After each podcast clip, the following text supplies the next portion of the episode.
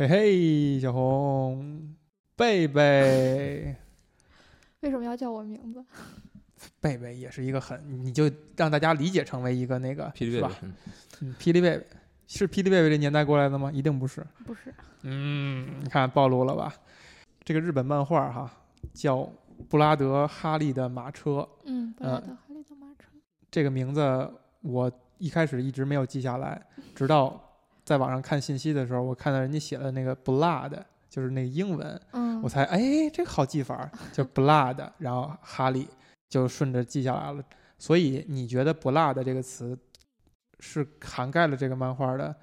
含义吗？没有，没有。嗯，那这漫画讲了一个什么样的故事呢？就是其实他这个布拉德哈德就是一个当时这个国家的大家族不是布拉德哈利吗？哦，布拉德哈利，我错了。这布拉德哈利是当时这个国家第四富有的一个大家族，嗯然后也是一个贵族家庭嘛。嗯然后而为什么会出现马车，就是它是一个贯穿始终的一个意象物，一个线索。对一个线索。嗯就是，嗯、因为当时它其实是背景，它大概是设定在一九一零年左右，嗯然后那个时候就是也战乱不断，嗯但是整体还是处于一个较为平和的状态。有一些，然后刚好它这个事件有一个突发事件，就是当时一个监狱发生了一起暴动，嗯然后这个暴动呢，然后导致好像有三十七人死亡，嗯，一百四十五个人受重伤。这不用数字这么确切吧？对我我记得大概是这样，嗯然后嗯受重伤，然后所以就导致大家都很惶恐嘛，就觉嗯。得监狱以后要怎么治理，该怎么办。然后刚好他们这个国家就是有一个像这种议议会制度，而这个布拉德哈利呢，他刚好就是其中的一个贵族议员，哎，然后他就提了一个议案，嗯。他就说为了这个长久的嗯。防止这种暴动的再次发生，嗯，那我们是不是要制定一个新的计划？哎，然后他制定的这个新的计划就是每年举办一次复活节狂欢，嗯。就然后其实它叫做那个十四分之一计划案嘛。嗯然后每年的这个狂欢呢，就是指就送一个女孩子，嗯然后到监狱里去，嗯然后这个女孩子就被当做这些犯人，就嗯是这种泄欲的对象嘛。泄欲的对象。泄欲的对象就是让犯人用这种方式把自己的就这种性欲呀、这种暴暴力的这种欲望发泄在这个女孩身上，嗯然后犯人们感觉就以这种方式就会稍微的释放，释放一些，然后嗯不会再。就是闹事儿闹事儿，然后每年举行一次，而且犯人们也会啊会期待嘛，然后就嗯不会再想着我要跑啊什么的。可能哎我我出了监狱，也许我还没有这个福利了呢，也许哈，我 好像是的，好像是的，对吧？好像还要花钱是吧？嗯是的，然后就这个方案就要实施。然后当时布拉德哈利他为了能让这个方案能彻底的实施下去，他制定了几个要点，比如说嗯他说，选择的女孩子最好在十三岁以上，哎但是未性未完全的性成熟，就哎，相较而言还是属于少女阶段。这是什么考虑呢？嗯，就觉得这样比较好玩吧。也许吧，就觉得年因为年龄太小的女孩儿，就嗯是你其实没有办法把她当做一个女性看待了，太幼小的，因为她身上也没有太多女性特征。性征，嗯，对，而年龄太大的女孩，就是她有很强烈的自我保护欲望，然后她嗯的力气也会比较大，就是嗯不一定好应付，就不嗯一定很。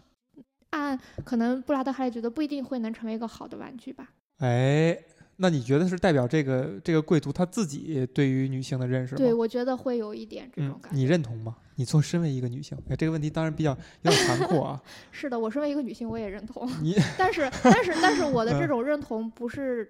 就只是说布拉德哈利这样考虑是有道理的。嗯，但是我并不是会说这样对不是说你赞同，嗯而是说你知道他的逻辑，对，我知道他这样做是有道理，但是我并不是说这样就是好，就嗯是、一定的对。然后，此外就是第二个就是一定要选择孤儿。孤儿，对，就为什么要选择孤儿呢？就是没人知道嘛，就嗯是你你死了，然后也没有人会在乎你或嗯关心你，而嗯就是以这种他以这种就是，而孤儿从哪选？肯定是从孤儿院选，嗯然后他们就以这种有偿的方式，嗯，相当于去孤儿院变成一个产业了。变成一个产有钱的方式去。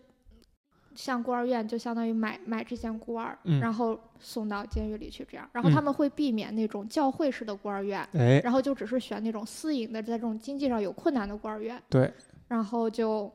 就觉得这事儿能运转起来了。是。而嗯因为而他们这种找的犯人嗯。也选那种长期长期的这种无期徒刑，嗯，或者是死刑犯，因为这些人已经绝望了的，已经对他们在监狱里待太久了，就觉得这个福利给他们比较合适。然后此外，这些人也是会死在监狱里的，而嗯，这些女孩子也是会死在监狱狱里的，所以这个事情是没有人知道的。哎，他觉得这样事情比较合理，就沙头广明设定了一个还挺合理的一个，就是故事里边的布拉德哈利这个贵族，他这个构思，他这个 plan 是是非很常合理又可执行力的。啊，然后他，而且他一开始就是还不是说一下子就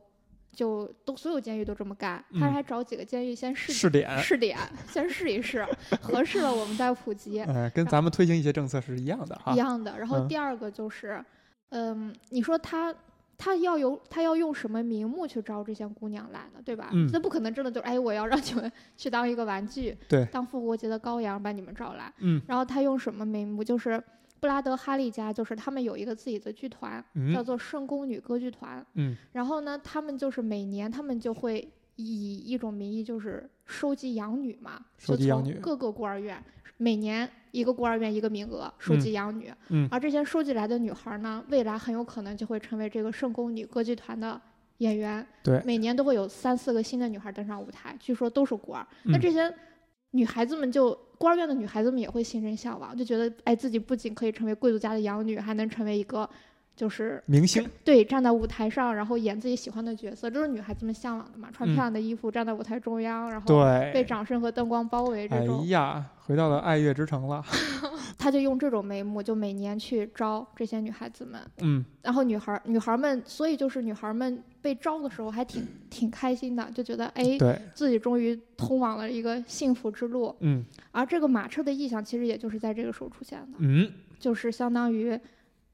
刚好，比如说布拉德哈利家就确定，比如说第一个故事是在柳一个叫柳庄的孤儿院，就是嗯比如说在柳庄孤儿院，就是嗯，他们会提前一天给这个女孩送一件漂亮的裙子，嗯。说你第二天我们就会来用马车来接你去布拉德哈利家的城堡，然后你嗯。穿着这个裙子来。嗯。所以当天晚上，就女孩子们之间也会相互祝福，然后哎。也会相互嫉妒，然后老师也会给她准备很多东西。嗯。第二天早上，然后她就会被她的朋友们护拥着，然后送上马车，然后他还会挥手给大家道别，大家还说：“哎呀，你们要给我写信啊什么的。”嗯，但其实走了之后就不会再回来了。对，嗯，对就是所以就是是这个马车，其实，在不知道的人看看来是一个通往幸福和明一个光明未来的马车，但是在在整个故事的意象里，其实它是一个通往绝望和黑暗的马车。是，这就是嗯他扣的这个题以及这个线索，是吧？是的，嗯，呃这个在你讲的这过程当中哈、我数次想打断，然后想就着一个问题问下去，都没有给我这个空隙。这故事，我觉得咱们刚才进入了一个什么状态呢？就是在讲这个故事的时候，你的语气也好，你的表述，还有我们的表达，我们的嗯反应，都是。我觉得在听这个，如果听咱们聊天的人的话，他会觉得你们是不是这么这么恐怖的一个故事？为什么是这种反应？为什么是在笑着这样笑着讲，然后还笑着这个插科打诨的去插嗯话，是为什么是这样？的？其实我觉得，如果我只看了这个故事的话，嗯，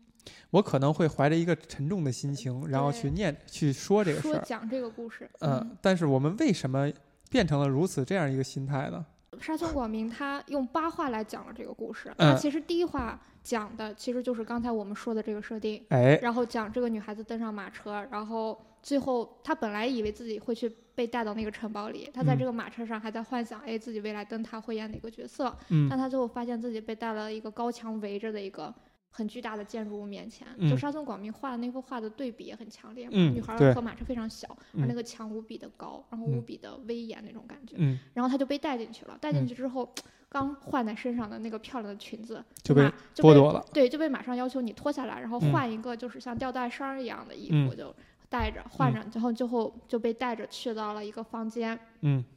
然后那个房间里面就差不多，我大嗯概数了一下，可能有十六个男人，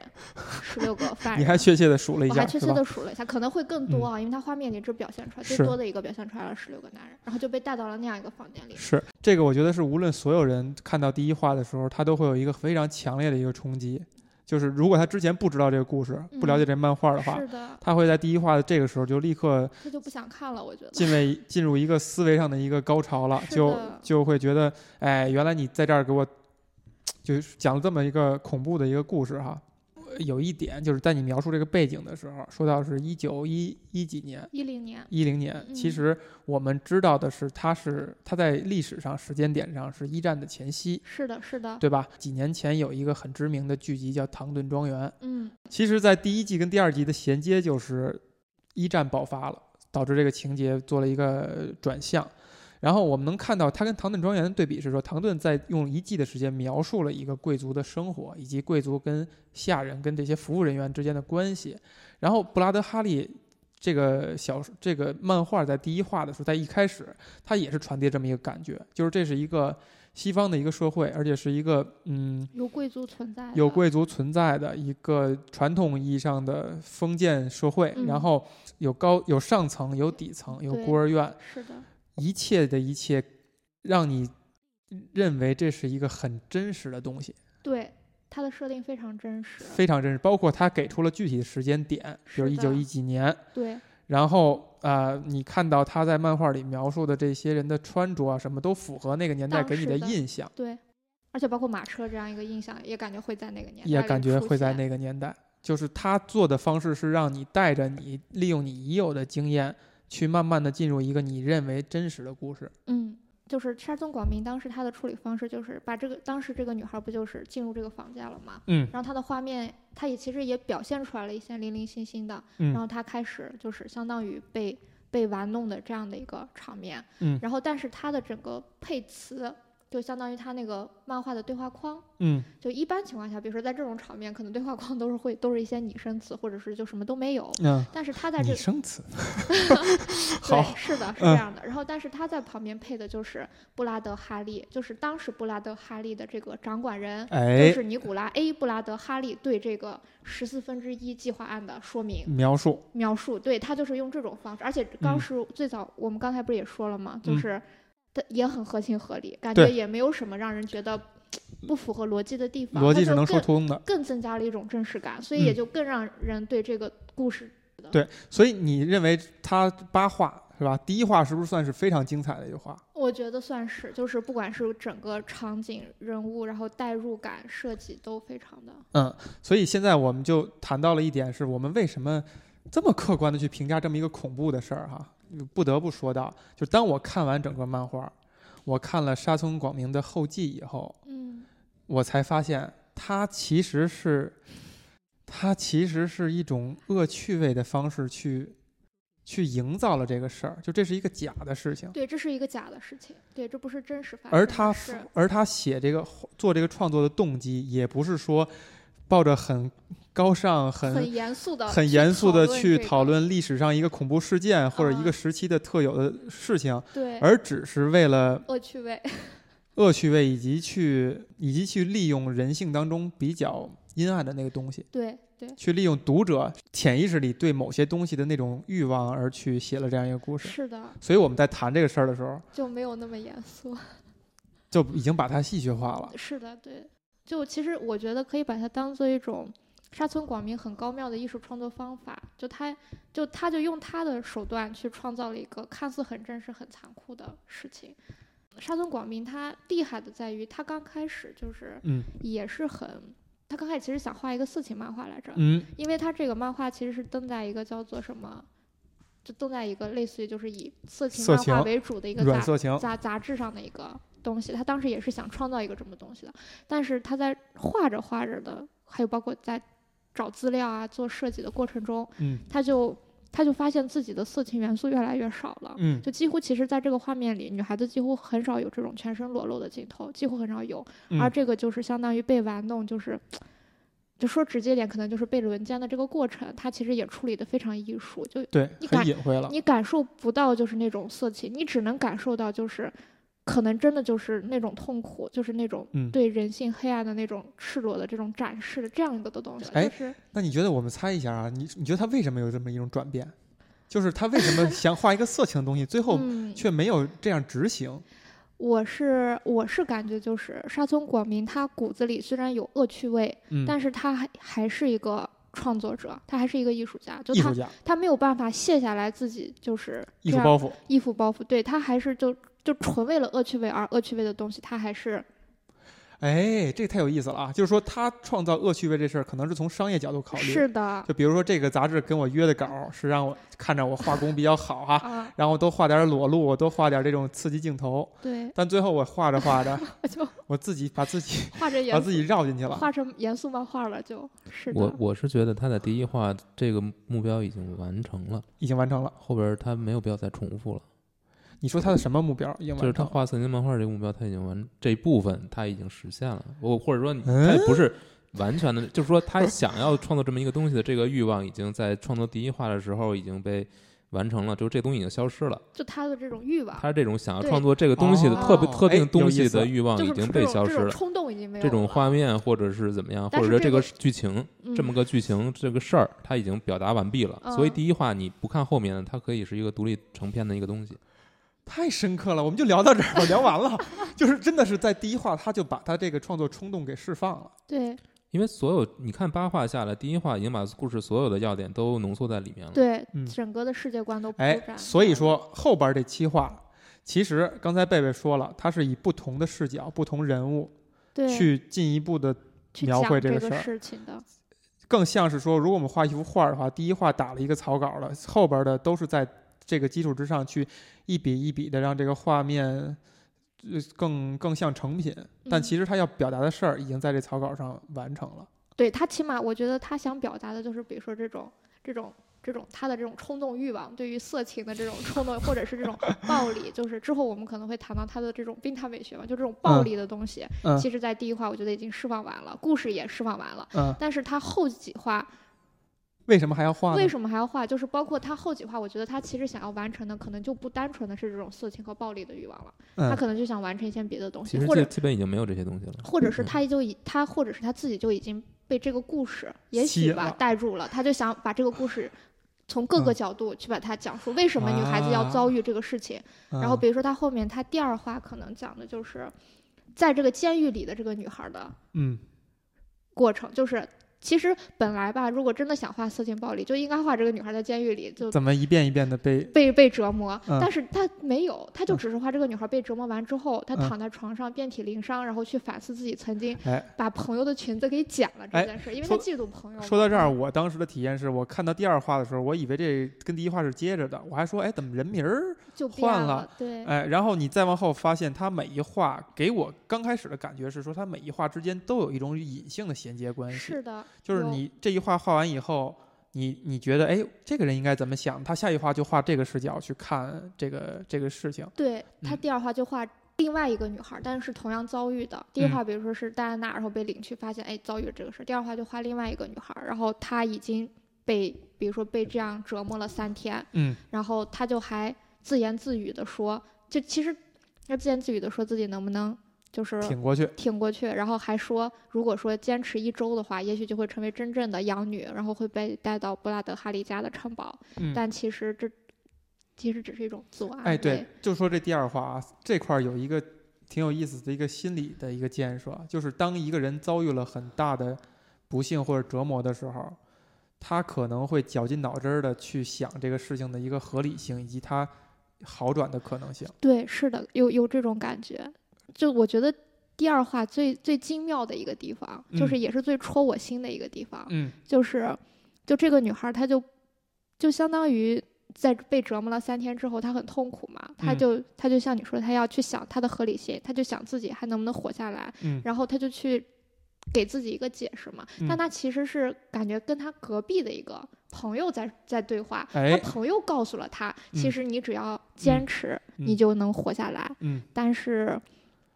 呃，我看到一种解读是说这个朋友并不存在，对这个朋友就是不存在，哎，他在表明了的吗？表明了，在嗯后面一话有，在后面，嗯，我具体哪一话一会儿我可以说的时候想嗯说明了，嗯就是是他幻想出来的一个朋友，嗯，就像你说的，他为了给这个借世界，狱警之口，其实说明说明了就是七天这个规则其实是不存在的。首先七天规则不存在，嗯第二就是他找了一个合理性，是说我曾经捡过一个人的裙子，所以我遭受这一切是冥冥之中是有报应。对，就这个事儿是是非常可悲的。是可是非常可悲的。然后就是但你觉得这是不是一个人性当中更善良的一个部分？也善，为什么会你会想到善良呢？就就是是他觉得自己就做了坏事，就需要遭到对，他会惩罚。他会觉得这个遭遇要从自己身上去找一些找找原因，对他就会变成这样。然后此外就是我就说戳我心的一点，就是他嗯不是给自己就是幻想了一个七天的规则，然后他嗯坚持七天活下来，他就能成为真正的养女，就嗯能自由什么的。嗯但所以他不就很努力嘛，他就嗯一直活到了第六天。嗯但是呢，就跟他一起被送进来的其他的女孩子都在这个过程中陆陆续续的死掉了。嗯然后死掉了之后呢，而那些女孩子就是。那就其他的那些犯人就嗯被转移到了他的房间里来，就相当于他每一天都在承受比前一天更多人的折磨。对，但是他就又还在挺着，就是这是一个多虐心的设定，就是我觉得这这是沙 村广明就是一变态。你虐心你还这么笑，对对，哎，对我觉得我也是个变态。嗯然后，所以就是他有一幕嘛，就是嗯沙村广明当时他就是在画面里表现出来的，就是他没有说是最后一天，就是第六天的时候吧，应该就是已经有六十八个人了，就那嗯。个房间里，但是他没有说画出来那个嗯。六十八，他就只是整个画面的主体是那个狱警，然后呢那，条过道，对那条过道，然后是那个狱警，然后呢，那些犯人就是在旁边的那个窗户里面，感觉那个窗户里就挤满了人，嗯。而那个就是遍体鳞伤的那个小女孩儿，就很弱小的，就嗯。被另外一个狱狱警带着往里走，就这样一个画面站在。门口儿，站在然后门口是一种浑身虚弱、低着头儿那种对状态对，就是整个，而且就是一个透视的感觉，就是女孩儿就比较远，就很小，嗯就怎么说，就是啊、当时我看到这一页之后，我就不想再往下看了。其啊真的是这样真的是这样，就是 你你在看这儿这儿之前，你是不了解他的创作背景以及这个故事它是真实的还是虚假的对，是的，我就只不过看到第一话，就只是觉得，哎，我当时有一点点，有点像觉得是真的，因为嗯它设定的太真实了，然后嗯说的也一本正经的，嗯然后，然后，但是那个他在第一话里，他没有表现，就可能他有一些我觉得痛苦的元素，嗯但是他就只不过是。因为只是第一天被折磨嘛，可能你你的心里就跟这个女孩一样，可能好像你也被这样折腾了第一天，也许你还在嗯那幻想第二天会、会不会要死这种。嗯，而且他第一话的结尾还稍微的，我觉得还挺比较温馨，就是在幻想他的一个他他的好朋友还嗯。在给他写信，就是嗯说你到时候要回信给我呀，而还在想象他当时坐着马车，然后离开孤儿院，然后去畅想自己美好未来的那样一个状态，他是用这种方式去结尾的，所以嗯。可能就把伤痛抚还抚平了一点点。但是嗯。他第二话一下就是已经一个被折磨了三天的女孩，而且还要嗯。用这种方式继续被折磨，每天折磨他的人还更多的一种方式，就是就嗯。已经我觉得就是把痛苦到达了一个最大化的一个状态。这是前两话，在之后呢，他会选取了其他的视角。你觉得他这样一步一步的做的目的是什么？我觉得他的目的就是想要，就比如说，按照刚才小红说的哈，有了第一话，嗯，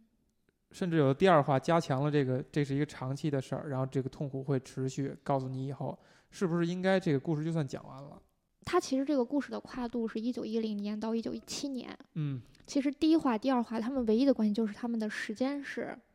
时间顺序是一一个比一个更更更更近的离你、嗯对嗯这样的一个时间顺序。嗯嗯，就相当于第一话的这个戴安娜，她其实是处在试点的状态，还在哎试点刚开始的状态。而嗯，第二话这个女孩可能就处在已经开始大范围大规模普推行了。普及的状态，然后第三话可能就是处在，嗯，就是也是大规模普及，但是他用了另外一个人的视角来去讲，嗯然后可能第四话就是预警这块儿，还有第嗯五话、第六话，可能你就会发现整个事态的整个进展的过程，嗯，然后以及最后。慢慢开始被衰弱，然后就已经开始进入战争状态时候，整个贵族家族还有包括整个制度的崩裂的一个状态，就嗯它其实是有一个时间线贯穿着的。哎，他最后想表达的是什么呢？我我个人猜的哈，啊就是漫画家他自己对这个故事感兴趣了，他其实也很想知道这个故事未来会发生什么会会发生什么，所以他就会去想，哎，未来会是怎样？但是他又很巧妙的，我去用不同人的视角来来去看待这个故看这个故事的发展，嗯然后来把它讲下来。嗯一定要说一个主要的目的，还是说什么？我觉得，嗯，就是你看啊，咱们刚才是这样说的，就是他一开始想画一个色情漫画，然后画着画着呢，刚才小红也说了，就是他嗯第一画已经完成了，嗯，嗯，也有可能客观上来讲，他觉得我还得画呀，那我画点什么呢？也有可能主观上觉得，哎哎，这故事有想象空间哈，我可以再想想我能不能表达什么，嗯他有可能这样的思路。嗯那他最后他一定会有一个动机是说，我要讲到哪个方向，以及讲到什么时候我要把它收掉。首先，我跟你们俩不一样，就是我从看到第一话的时候，我就不认为它是一个真实事件。嗯，诶，为什么？为什么？因为我太太好了因为我觉得这个事件本身呃是非常东，就是非常或者说非常日本的，啊，它哎，和整个设定是严严重冲突的。虽然开了地图炮啊，但是你要讲一讲为什么非常日本。我我觉得就是这种，就是这个这个设想本身和所谓的西方的这个这整个这一套东西都是不可能相洽的。嗯，这这是本身是一个充满冲突的、不可能实现的东西。就是嗯即便你说它解释的多合理什么，它也只是一个东方人对西方现象，就是西方那个时代的一种曲解，或者说是是生搬硬套，或者说生硬塞进去的。嗯、我觉得它是一个。嗯等一下不不等一下不是说它不好啊，我是说我是觉得它它是不可，但首先它是不可信的，而且它也没有试图让它可信。我不觉得它那些细节是试图让它可信的，我不觉得那，因为它没有说出是哪个国家，没有说他没有是真正真正试图把它把它砸凿实，说这是一个真真实的故事是怎样。嗯而且我觉得他的目的也不是这个，嗯他目的可能就是创作一个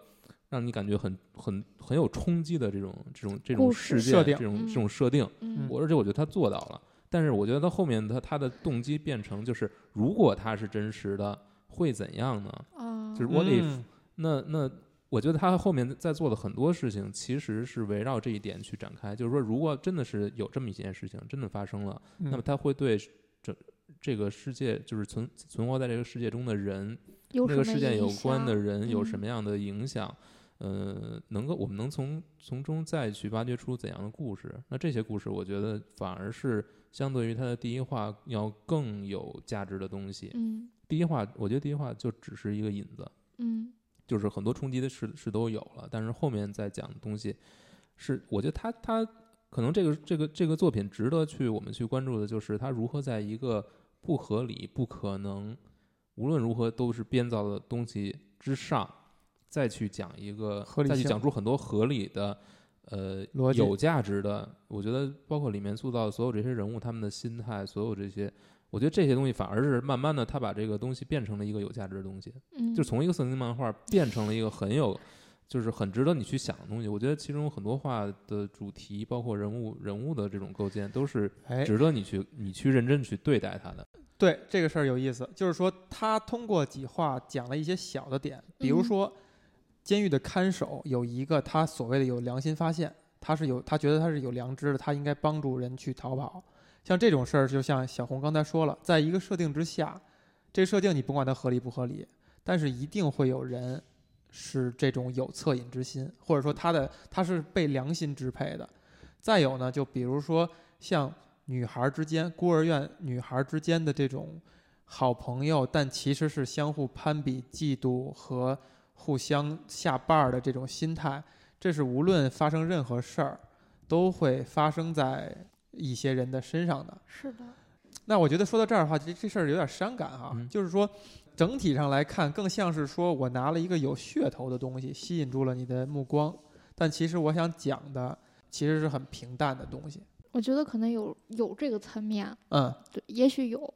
我我很喜欢这个漫画，最主要的原因就是我觉得它每一话嗯，都探讨了很多复杂的东西，嗯就是它不只是在为了猎奇、为了色情、哎为了猎奇、色情，对吧？对，为了那个让你为了抓眼球，为了让大家就是就看到女孩子们被折磨的这种状态，而嗯。是它每一画都掺杂了很多特别复杂的、多元的一种情感在。就哪怕是第一话，就嗯比如说那个老，就是为什么我会觉得他其实之后有考虑，他并没有想在第一话就结束，嗯是因为。就比如说那个老师，他还没有送行，就孤儿院那个老师，他并没有送戴安娜上马车，他在后面偷偷哭。大家都嗯可能觉得是这个老师舍不得戴安娜，嗯其实是因为这个老师知道知晓真相。知知道戴安娜要面临着什么，嗯而这个老师为什么会知道，就是在后面，就是因为他们会给他有利益输送。有利益的输送但。这个事儿，你你这么看，就是正是因为有这些利益的输送，所以这个孤儿院才能够长久的存在下去，才能存在才能下去够帮助才能帮助更多的更小孩儿。多的所以你说它是一个，它也不是一个黑白二分的，嗯是的，对，就就就探讨的东西就非常非常的复杂。嗯嗯嗯，就只是用一种极端的形式表现出来了。是的，啊，所以刚才小红提到一一点，我觉得必须得说一下。你说这个东西很日本，就是它的这个设定哈，这事儿必须要详细解释。再有就是为什么你会觉得西方世界产生不了这这种事情的发生呃，？这种事情，呃，没有这种事情，但是有更哎集中营这种事情嘛，哎，对吧？嗯呃，不是说它不可能发生，而是嗯说它，我觉得它可能很难会特别侧重于这个性方面你。你你看啊，呃咱们现在聊这个事儿的时间点，正好嗯赶上了一个什么呢？就是嗯前一段时间有一个呃纪录片上映，叫《二十二》，嗯讲的是呃慰安妇慰安妇的故事啊、这个两个事儿呢，咱们还有一个对比在这儿，就是呃慰安妇这个词，首先本身就很罪恶，它的罪恶不在于这些人，而是在于它用了一个相对相对柔和的词，包装了一个很肮脏的事情。呃，这个词是日应该是日语里来的，嗯，对吧？其实我们了解到这个事情的本质，它其实可以说就是强奸，甚至是性奴隶，就是它嗯会剥夺一个人的自由，而且是，而且大量的是是有违这个人的意愿的，而且把他看作是次一等的人，就就是很很肮脏、很邪恶的事情，不能用慰安妇简简单单三个字就概括了。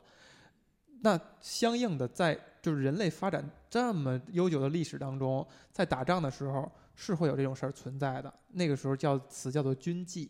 嗯啊，就是可能这些女人就是用来去解决，呃，无论是布拉德哈利马车里边描写的这个犯人的欲望和军队里边这些人的欲望去解决一些事儿的话，这些女人有一些是自愿的，那可能在战争年代以后，大量的需求，你有一些一定是这种肮脏手段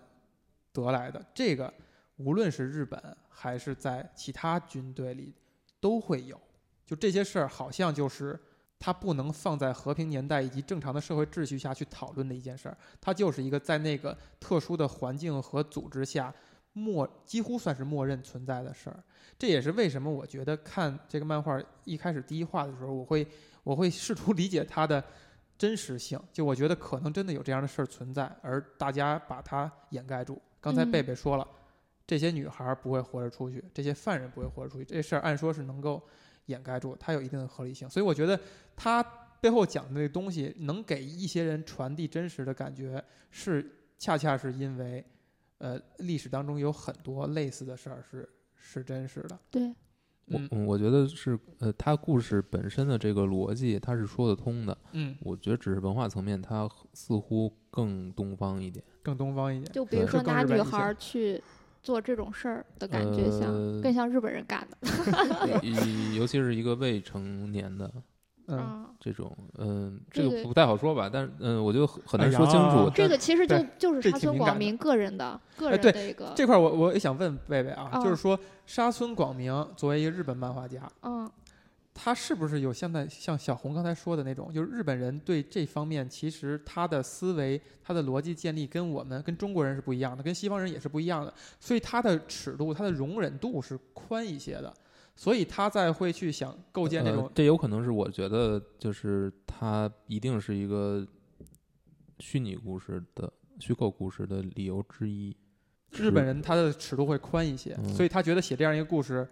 就我觉得这没什么，没发生什么事情对，我觉得这这个就是只有这种故事才能让他的读者啊。感到有有冲击你。是觉得对咱们来讲根本就看不下去了，对他们来讲才觉得嗯口味儿对 这个这个你这是微辣吧？你这是微微辣是吧？我们就觉得你这是变态辣。对，就是嗯小红刚说这个让我想到，就是沙村广明他。就刚好，我跟你说，他这个故事的创作背景，其实他就是在一个叫太田出版嘛，太田出嗯。版旗下就是有一个这样的色情双月刊杂志，嗯他就是会登这样类型的，嗯。也许并不是这样一个设定，也可能是别的设定嗯的这样的漫画，就是他就是专门服务这样的需求，需人的这样的一个但但我觉得，如果看完全八话的话，这些读者会感到自己的需求没有得得到满满足了吗？我觉得就是也很复杂，就是因为这样的漫画杂志，它不是纯十八禁，嗯就是纯为了那个而那啊样的漫画，它它其是还有叙事它其实需要我我需三级片儿，它不是 A 片儿，是吧？他就说我需要你有这些要素，嗯但是呢，我但是我又希望它又是一个有意义的故事。就就就比如说，就像有很多萝莉控，他可能并不只喜欢看萝莉，我喜欢看萝莉经历成长和冒险。就假如吧，哎假如吧，哎这个深刻，我只是猜的哈。就比如说你，就是，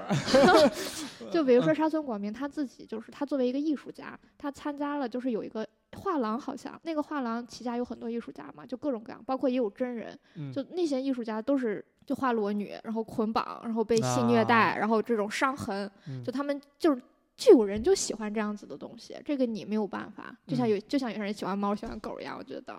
所以你觉得你你比如说看这个漫画的人啊，就尤其是像咱们中国人，嗯，咱们大量这种呃靠各种手段去去去接触日本文化的人，看这漫画的时候是会就不会抱着这个心态，是抱着一个看一个严肃漫画的心态。我觉得大部分中国人可能是抱着这种心态看，就是那它不，因为它不是我们审美的一个大类型，它其实是一个小类型。或者说我们在压抑自己有可能的这种潜在需求。我觉得是人都有这种需求，只不嗯过我们没有把它嗯，合理化或者说表现出来，肯定是有的。而且在我能看到的对这个网上对这个漫画评论里面，都是把它作为那种被禁的东西的视角去看的，被禁的，就是就是我们所说的禁片啊什么什嗯，么，都是把它呀，就是就没有人去探讨它它它背后很少有人去说这些东西，嗯所有的关注点都在那一部分，就可能就在第一话就结束的那些东西上。嗯，就太虐啦，然后怎么怎么着，然后设定很夸张，然后就有有些人甚至就把它当做猎奇和恐怖漫画去看。最后它会被贴上这个标签，然后你会以为它就是这样一个东西，但你看完之后，你觉得可能不仅仅是这样。对，看完这个漫画以后，或者在看的过程当中，我脑子里边就浮现了一个一个漫画，嗯是浦泽直树的《Monster》。，Monster，嗯嗯，，Monster，我印象里边是我没有呃我没有坚持看完，因在这个贝贝用手指了我，表示很鄙视啊。Monster 这漫画，我可以说我看所有浦泽直树漫画都是这个感觉，我觉得它的开头都开得非常好，火爆级别的，就是一下就让我抓住我，觉得哎呀，他要讲一个多么严肃、多么庞大、多么有阴谋的一个事情，呃，嗯尤尤其以二十世纪少年为为主啊，这这个嗯还有包括那个 Pluto，嗯，Pluto，呃，还有 Monster，然后嗯越看越觉得，就是，哎，就是这个漫画在在跟你绕弯子，就是个漫画。在跟你绕弯子，在跟你 玩悬念、炫技，然后他他的文笔、他的画风、他的情节的的节奏掌控也不错，嗯，但是每一部漫画我都很难坚持。看到看到完嗯就是也许，比如说布拉德哈利的这个这个这个漫画，如果他画成是一个鸿篇巨制，也画嗯了好几本的话，我觉得我也可能坚持坚持不到完。嗯，因为感觉好像，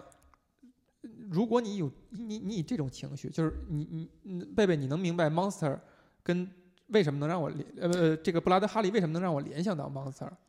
你你能明白吗？你可以细讲一下。首先他他是用日本人的视角描述了一个西方世界，对，而且是有一定战争背景以及这种很人性阴暗、很不可告人的秘密的一些计划的一些阴谋在里边儿。这嗯两个漫画都是有这个感觉啊，也可能我看的漫画太少了，所以这俩 让我让我看太少了。直接给我凿在这儿了，呃，所以把它联想在一起了。然后呢，你就会发现，可能他营造这个氛围，这一口气，他就是这么一口气，这口气需要马上就被就被散发出来。它不是能构成你对一个长篇的一个期待，以及构成你对长篇的一种故事的一种需求。对你立刻就应该把这口气散掉就完了，这个故嗯事就应该完结了。对，这也为什么马车这个他只画了八画，只画了嗯，八画，基本上就算凑成一本儿吧。对，一对吧卷，嗯。Monster 的话应该是好多卷子。十八卷吧，我记得大嗯概啊。其实对于你刚才说的这个，嗯我觉得，我觉得有一个应该可以解答你的这个想法，哎哎，就是这就是漫画，它归根结底也是一种商业，它也是一个商业，它嗯。也是有市场，漫画家也要赚钱，它的嗯。编辑也要赚钱，哎，所以就是他们可能哎。就所有的人都会觉得，哎，这个设定好，特别好，然后他就会不停的拉长拉长，这就是我不喜欢啊少年将谱一个挺大的原因。哎，就真的就是在扯啊，就把一口气扯扯扯是二十年，没错没错。三十年，你是在说某某几大民工漫吗？我就不点名了，好，反正就是这种感觉了。嗯嗯，所以就是你就看啊，比如说像沙村广明就很典型，嗯他的出道作是《无限之助人》嘛，嗯，画了三十卷，画二了三十卷，将近二十年，十九年的时间连载，哎之后他就不会再画长篇了，嗯他之后的都是两三卷就完完结的，嗯，那他这本漫画让他成名了，对，让他成名，这是他的出道作。出道作就成名了。对，就他很厉害。嗯然后一会儿我们一会儿再细讲他，嗯反正就相当于是真正我觉得这种有有创作欲望的或艺术去追求的漫嗯画家们，他们其实是不希望画大长篇的，嗯因为大长篇其实就太就纯粹就是为哎了商商业为了卖钱，为了炒 IP 来嗯做的东西。嗯而真正，所以我就，所以我看漫画，我一般也只爱看短片，一般五卷以内结束的是我觉得最好。嗯同意。嗯，我觉得也是。美漫也是这样，美漫如果是追连载的话，就是连续一直在出一个一个连贯故事线的，你会发现很少有非常出彩的。嗯但是如果那些能够跳出这个这个 DC，比如说漫画宇宙之嗯外，去拿一个角色讲一个平行世界的故事，一个有限的 mini series，嗯，往往故事讲的就非常好，因为都可以跳出来很多做很多变通。哎，所以说。布拉德哈利的这本漫画，你觉得他到八话就应该完结了吗？他讲完了吗？还是说他应该更少？还是应该还可以更多？是八话吗？他嗯这八话我。我就大概就他第一话就是讲的那个戴安娜就是那个女孩子，然后嗯以她来引出整个故事和世界观。嗯然后第二话就是讲那个在监狱里面的那个女孩在幻想着自己七天还能出去，最后还是在第六天的嗯在第七天的早晨死掉的那个女孩。嗯，然后他第三话就是讲，嗯，就是讲一个少年，嗯就他老了嘛，然后他就回忆自己年轻的时候，嗯然后有一个女孩子，嗯而那个女孩就是被布拉德哈利家的马车带走了。但是特别奇怪的，哦，也不是说奇怪，有可能是幸运的是，这个女孩她真的就是是一个幸运儿，她站上了那个圣舞台，圣宫女歌女，成为了其中的一员，嗯去演戏，然后就过真的就过上了贵族养女的生活，用这种视角去讲。嗯但是这个女孩儿她最终不是因为一个事故，他腿受伤了嘛，嗯然后所以他就没有办法再站上舞台了。他也最后就被这个马车带走，说是去了疗养院，嗯但是他再也没有见过他。就嗯这个女孩最后去哪了，自己也不知道。嗯，我们也可以想象。对这个故事就完了。然嗯后我我觉得最震撼我的，除了第二话以外，还有第四话，嗯就他就是从犯人的角度去讲，就哎犯人们是怎么去看待这个狂欢的。嗯然后有些犯人就可期待了，然后嗯有些犯人就很不屑，有些嗯犯人就很麻木。嗯就是，而当时大家都是全票通过，没有嗯人去反对说，哎，送一个女孩来给我们玩儿这种事情。嗯就是这其实也值得反思嘛。但是嗯其中一个犯人他就一直很甘于去做这种事情，嗯当然他也参与，但是他从那个被他玩弄的那个女孩子的眼睛里看到了他自己，嗯他觉得很恐怖。嗯那所以这种恐怖最后真的就是被沙村广明给具象化了。具象化的就是其中有一次他们送来的一个女孩，就是他们其中一个犯人的女儿。嗯就是你有就比如说，他其实真的就很戳心。就你有想过吗？那这个女孩如果是你的女儿呢？嗯，如果比如说如果年龄再大，她有可能是你身边对你来说一个很重要的女性呢？嗯你你怎么去面对这种事情？就这种故事，就像这话讲的这个故事，你按你的说法，它是给外在化了，对吧？就是说，可能人没有机会，或者说没有没有意识停下来去思考这个事儿本身它代表什么意义，直到这个事儿它有一个外在的冲突。对它就是真的就发生了，嗯然后让你去真实的感受到它。嗯，当时那个犯人就抱着他的女儿就就逃嘛，但嗯是但其他的犯人还在那说，哎，怎么你先就是。对对对，他他那种状态，然后他就、嗯他抱着他女儿跑，最后还是死在狱警的枪口下了，嗯，就还是是死掉了。就是，然后就这也是一个很绝望的一个结局。他们并没有逃走，他们也嗯是死在这里了。就是，所以他在看着他妻子，就其中这个故事的主人公，就那嗯个犯人看着他妻子给他寄来的他女儿的照片，嗯他当时就沉默不语，就整个画面就是他坐在那里，因为他在他可能在想象这个事儿将来也有可能落到我头上。对他有可能也会有种哎，是不是会有因果报应这嗯样的一个可可能性。嗯就我觉得，所以这就是人，我觉得在做任何事情的时候，就是施害者和受害者的这样一种心态。如果嗯你不想被别人伤害，你就不要去伤害别人；嗯如果你不想被别人杀死，你就不要去杀别人。嗯，但是人往往他就会忘记这种东西。对他忘了去站在另外一个视角去思考是这个事是，。的然后沙村广明他就能，我觉得他这个漫画我最喜欢就是他能站在不同的视角去思考嗯这个问题。，他的贡献就是他把视角放在了不同角色上去进一步的强化这个事儿。是的，那还会，那你觉得它应该减少几个视角，呃或者说再增加几个对什么样的视角吗？对，我觉得它可以再增加视角。他嗯之后的除了这个犯人的视角，它不是还有那个那个就是真正的成为养女的那个女孩儿，然后他跟孤儿院联络，他发现跟她一起来的另外一个女孩消失了，不见了，哎，然后他就去去寻找她，然后嗯她到底去哪里了？嗯然后他就想。以他就感觉你觉得故事从这里开始，好像就有人再去探寻真相了，但再嗯去解决这个问题了，而不是大家好像就都啥都没发生，都不知道怎么回事儿这种状态。嗯然后他这个视角就是相当于一，第一是推进了这个故事，就相当于这个黑暗的东西要被揭发出来的这样一个影子。嗯第二个就是这个真正的这个贵族女孩儿她的生活，嗯她其实也有很多限制。就为什么你就之前你会想，为什么这个女孩儿就那些当了贵族的女孩儿，嗯嗯，她们真的就不在乎自己其他的同伴吗？就是每年你从那么多孤儿院去选女孩儿，但真正嗯每年登上台的只有三四个，剩下女孩儿去哪了？没有人思考这种事吗？嗯其实他的广编说有，有人嗯思考，然后嗯所以他就用这样一话去表现这样思考了这件事的人都在干什么。嗯嗯，然后他还有一话就是，就是像之前我们说的，就那个守卫，嗯就是那个守卫，他去看守，然后他作为一个旁观者，就他不是参与者，也不是施害者，也不是受害者，他就作为一个局外人，他怎么去看待这个女孩的事情？他甚至想去帮助她，甚至还解决了之前那个七天只是一个谎言这样的一个点，你就会觉得，对我当时还想，我说那些守卫难道真的就那么麻木吗？就他们就就拎着那个女孩就塞到那个监狱里去，他们真的就。良心不痛吗？但是你在看这一话之后，你就发现他们也是痛苦的。也许这个守卫只是一个代表，也许嗯也有别的守卫去。有些人可能实施了去帮助了这些女孩，有些人只是在内心在痛苦而已。所以你说我们就真的就不痛吗？就真的能把自己老师放在台上去批斗吗？最后一话，对嗯他最后一话，其实他他的这个视角，就他最后一话的视角就是从就是第一个故事的好朋友嗯已经长大了，嗯他已经二十岁了，嗯但这个事情还是在进行，就进行了七年，嗯就这样一个复活节的狂欢进行了七年。嗯然后但是这个时候战争已经来临了嘛，嗯然后，但是这个女孩她也一无所知，她也只是觉得自己坐上这个马车要成为人家家的养女。嗯而接她的这个女孩呢，好像叫布莱斯，嗯她是这个家族，就是布莱德哈利家的，我觉嗯得比较早期的一个养女。然后她嗯也确实很幸运的登上了舞台，然后成为了一个歌剧演员。嗯但是呢，但是他知道他爸爸做的事情，就嗯别的人可能都不知道，但他知道他爸爸做的事情。嗯可是他还是愿意选择留下来帮助他爸爸。嗯就是然后从他的视角去侧面的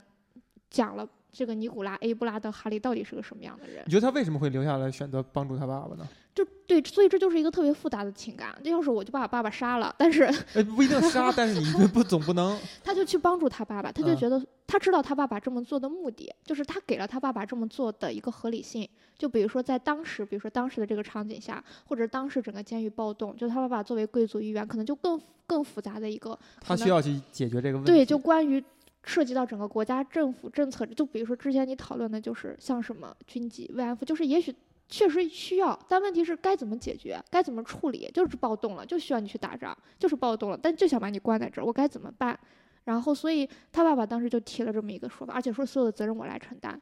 嗯于是，所以他就，我记得一个很小细节，就是他就特别喜，他说他喜欢看着他爸爸那个卧室的天花板，就是天花板上就有很多漂亮的天使，嗯其实就是每当有一个女孩儿，就复嗯活节的羔羊死掉之后，天花板上就会多一个天使，就嗯他爸爸就会找人刻上去。所以这个意象其实代表的是说，他想表达的，他爸爸觉得这些女孩就像天使一样，帮我们解决一些问题，你们是牺牲品。他爸爸也在用这种方式去赎罪，虽然在旁旁人看来这你这是赎罪赎的不痛不痒的，但但是对，他会，因为可能我们都不认识他爸爸，嗯但是他认识他爸爸，他跟他爸爸对过话，一起吃过饭，受到过嗯他爸爸的帮助，所以嗯他会更。更理解他爸爸的一些做法，就像我们去理解我们父母的一些做法，或者是我们朋友的一些做法。就如果你真的跟他有这种情感上的关系，你可哎能会选择去支持他。嗯第第八话可能就讲了，就是造成这一切罪恶的这个人，嗯，他的养女，且帮助他的这个养女的那种心理的状态。你觉得如果你是这个养女的话，你会做同样的事情吗？也许会呢？真的，嗯，也许这就是我觉得我不好的地方。是的，嗯是的。你觉得呢，小红？如果你是那个养女的，我觉得刚才贝贝说到了一个合理性，就是说，可能我们作为一个普通人哈，我们心里边儿虽然装着大义，装着一些呃原则和三观，但是如果真的落到每个人的身身上的时候，落到你身边朋友、你的家人的时候，你仍然是把这个你跟他的情感放在第一位，就是很多人人很容易这样子。很多事情没有那么重要了，就是或者说它是非常，它在整个人类的角度是非常重要的，但是它对于你和当事人，你觉得它的它的优先级是排得很靠就举个特简单例子，就像很多就是经常有这种包庇罪嘛，就比如说他的哎儿子杀了人，那他的哎父母就会想要包庇他，嗯就是想为他开脱，嗯或者是就类类很类似于这种但其实，在西方的法律体系下，这是不是犯犯犯罪的？就是你的直系的，好像是直系亲嗯属是无法做证人的，无法对，就是你不能说我在证人证明我爸犯罪了，你不能干这样的事儿。对西方法律为什么要规定这种事情？就是他知道人性中的这个弱点，嗯，我觉得倒不是弱点，我觉得这是 人性。这就是一部分。就不是因为因为对，因为这种东西，如果你通经过法律的手段去强迫他去作证，说我的家人有罪，嗯，也也不好。不是不好，是我觉得不是一个是就是一个法律体制应该应该去包含的东西，他应该是去他是应该有这个责任去绕过这一点的。如果他只能通过这种方式来执行自己的正义的话，那他的正义本身是不是就有问题。值得我们去尊重，就是有问题。它不是一个过程正义的。就很复杂。就是我们我们去我们去保护自己的亲人，保护自己在乎的人，其实某种意义上是正义的一部分。对，而这个正义无法用一个条框去把它归得很明确。嗯，也就是说，你的你在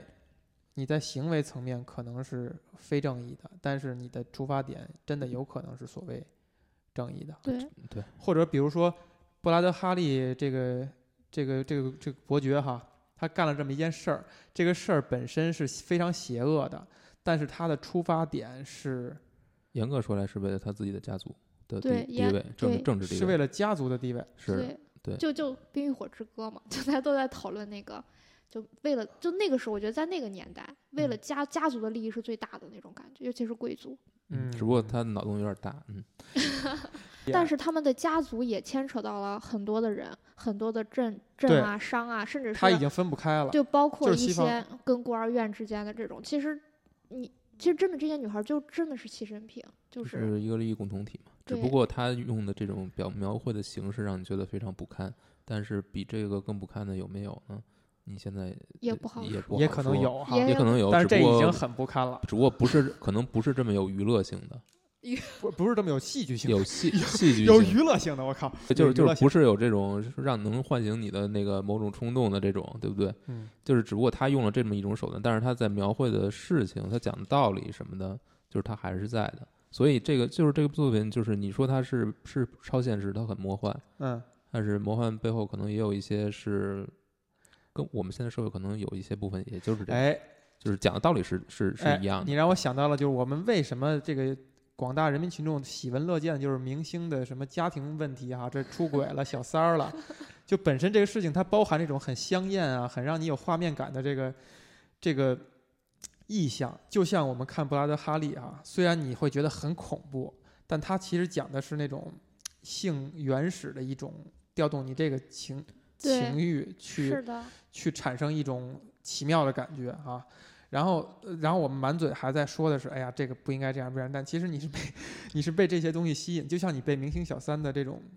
桃色新闻吸引，但你还在说，哎呀，他这个道德败坏，他这个什么欺对，骗。所以人就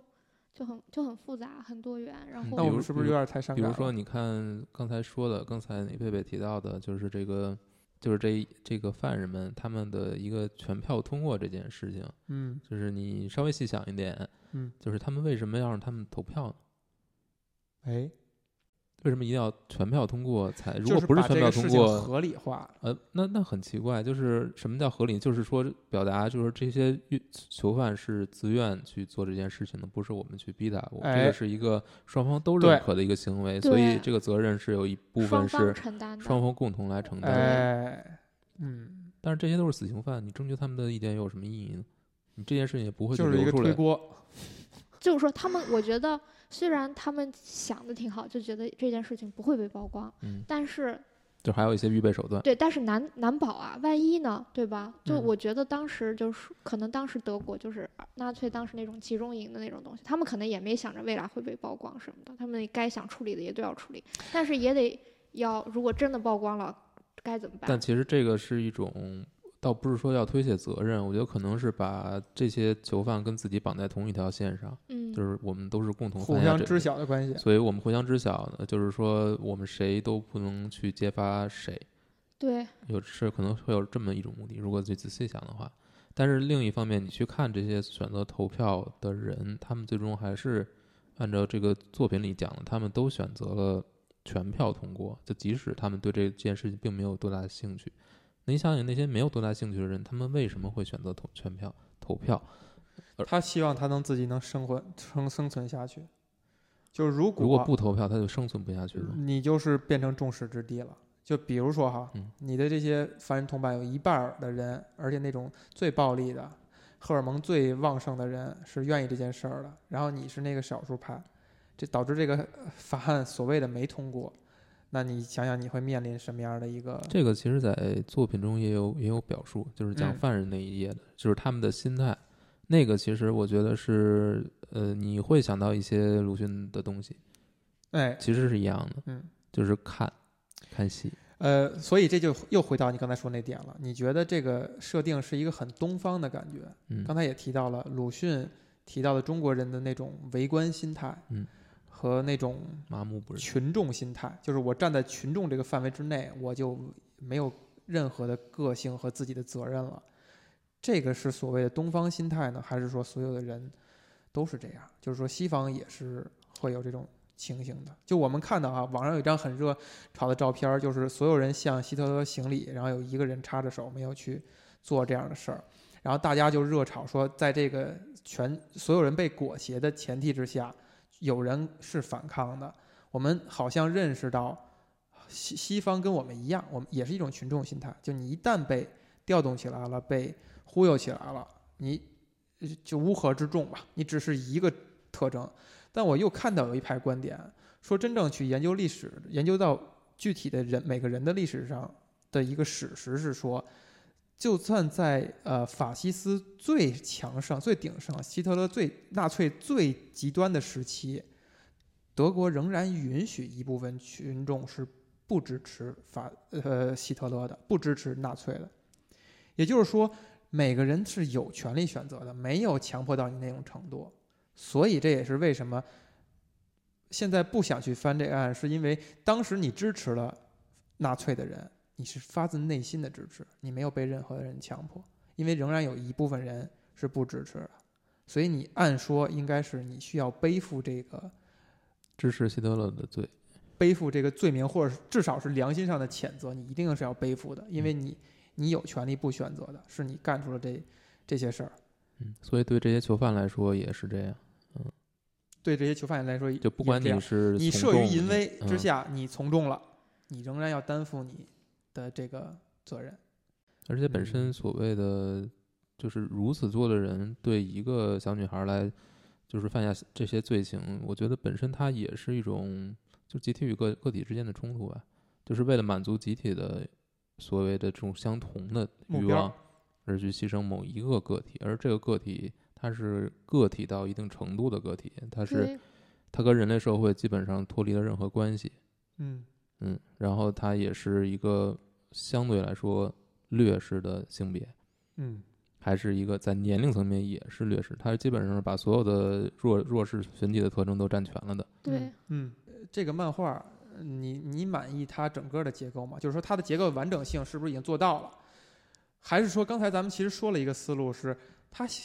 画了一开头，然后突然站在屋子里说：“哎呀，我好厉害呀！我怎么画了这么棒的一个故事？”然后想想接下来能发生什么，然后就越嗯越画越嗨。嗯，然后，然后还是说他在过程当中构成了一个完整性，他已经表述清楚了，他的节奏也是把控的，还是说他已经散开了，然后随便就收了，我觉得是把控在一起的，把控在一起的。它第一话和最后一话就是呼应嘛。嗯，对，最后一话那个女孩其实就是第一话那个戴安娜的好朋友，哎而且他还在问，他还问那个女的，就是你还记得七年前有一个叫戴安娜的姑娘？嗯对，就其实他呼应了。嗯但是我觉得就是，我觉得唯一让我，其实这也不算他的不好，但是嗯。我会更期待着另外两两种人的视角，哎，一个就是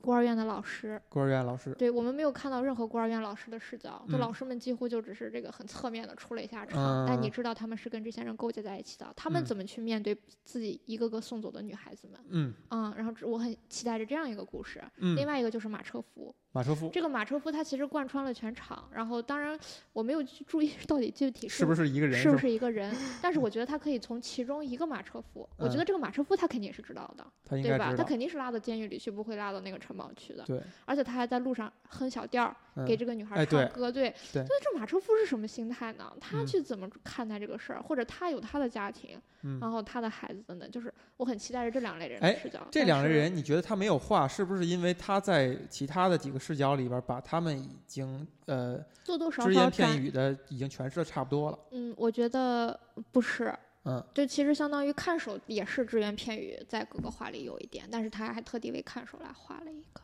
啊，然后犯人其实也是嘛，嗯还有包括，但也许他会觉得这两个角色更重要，嗯嗯，然后还有包括就是那个，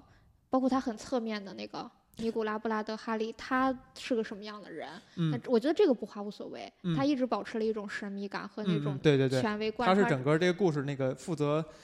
给一些悬念和和想象空间的那个那个角人色，嗯对他不用画出来，但是我觉得老师这块儿，嗯我觉得老师和马车夫，首先有有一点啊，我觉得马车夫不必解释，因为马车是一个贯穿始终的意象。如果你把它嗯写实了，也哎反而反而不好。对嗯，，另外一个是，我觉得真正的冲突集中还是在监狱那边。嗯嗯我觉得，嗯，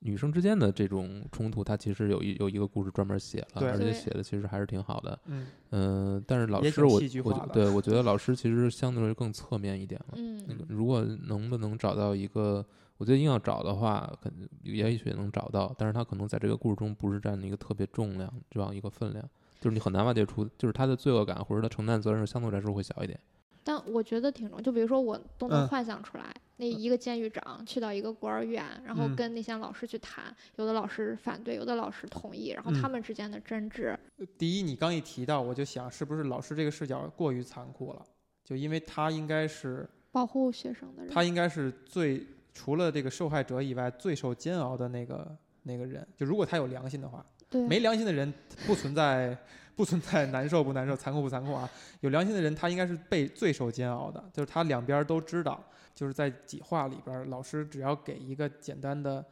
呃穿插，